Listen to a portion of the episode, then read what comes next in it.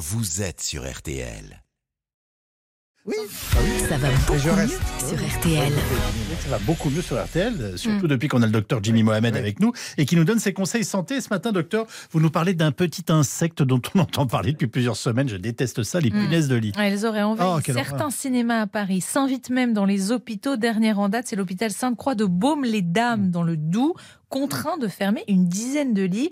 Euh, c'est vrai que ces punaises de lit peuvent faire vivre un, vrai cauchemar. On, on rappelle d'abord peut-être, docteur, comment on peut les reconnaître? Oui, c'est assez facile. En fait, ce sont de petits insectes qui vont se cacher le plus souvent dans les matelas et les sommiers. Elles vont se nourrir de sang et vont vous piquer durant la nuit. Et généralement, une punaise, c'est une couleur plutôt brune. Et lorsqu'elles vont se gorger de sang, eh bien, leur couleur va passer au brun foncé. Elles ont une petite forme ovale Mhm. et ont la taille environ d'un pépin de pomme, c'est-à-dire de 4 à 7 mm de longueur. Mais ça veut dire que si on soulève le matelas, pardon, on les voit On peut les voir, On les voit. exactement. Ah. C'est indirect. Alors, contrairement aux idées reçues, elles sont plutôt lentes, Oui. Elles se déplacent à la vitesse d'une fourmi. Elles ne sautent pas, elles ne volent pas et elles ont une durée de vie de 5 à 6 mois. Cependant, elles peuvent survivre plus d'un an sans se nourrir. Et pour se nourrir, vous le savez, eh bien, elles vont vous piquer. Piqûre qui va être responsable de démangeaisons absolument insupportables. Bon, et est-ce que c'est reconnaissable une piqûre de punaise de lit? On peut la confondre avec celle de moustique ou non? C'est vrai qu'on me demande souvent est-ce que c'est des punaises, Ouais. est-ce que c'est un moustique? Alors c'est assez facile.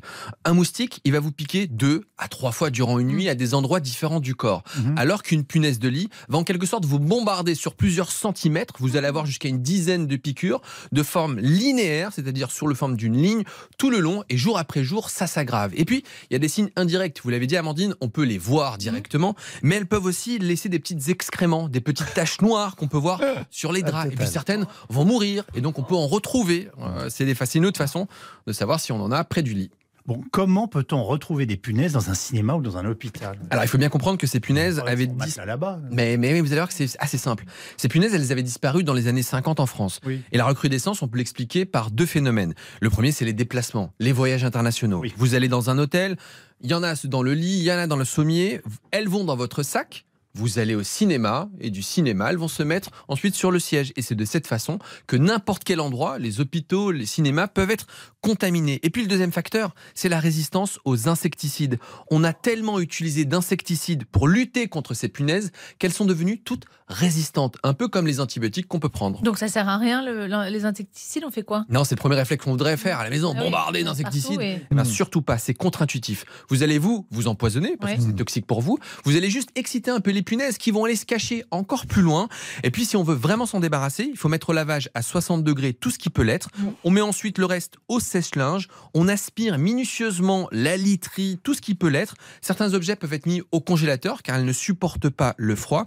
Et si jamais vous voulez vous débarrasser d'un meuble ou d'un matelas qui serait contaminé, un, vous n'êtes pas obligé. Et deux, surtout, il faut le rendre inutilisable. Si vous le mettez dehors dans la rue, des gens qui n'ont Ah pas bah beaucoup oui. de moyens vont le ramener chez eux et c'est comme ça que l'infestation continue. L'infestation continue. Moi, ça me gratte de partout.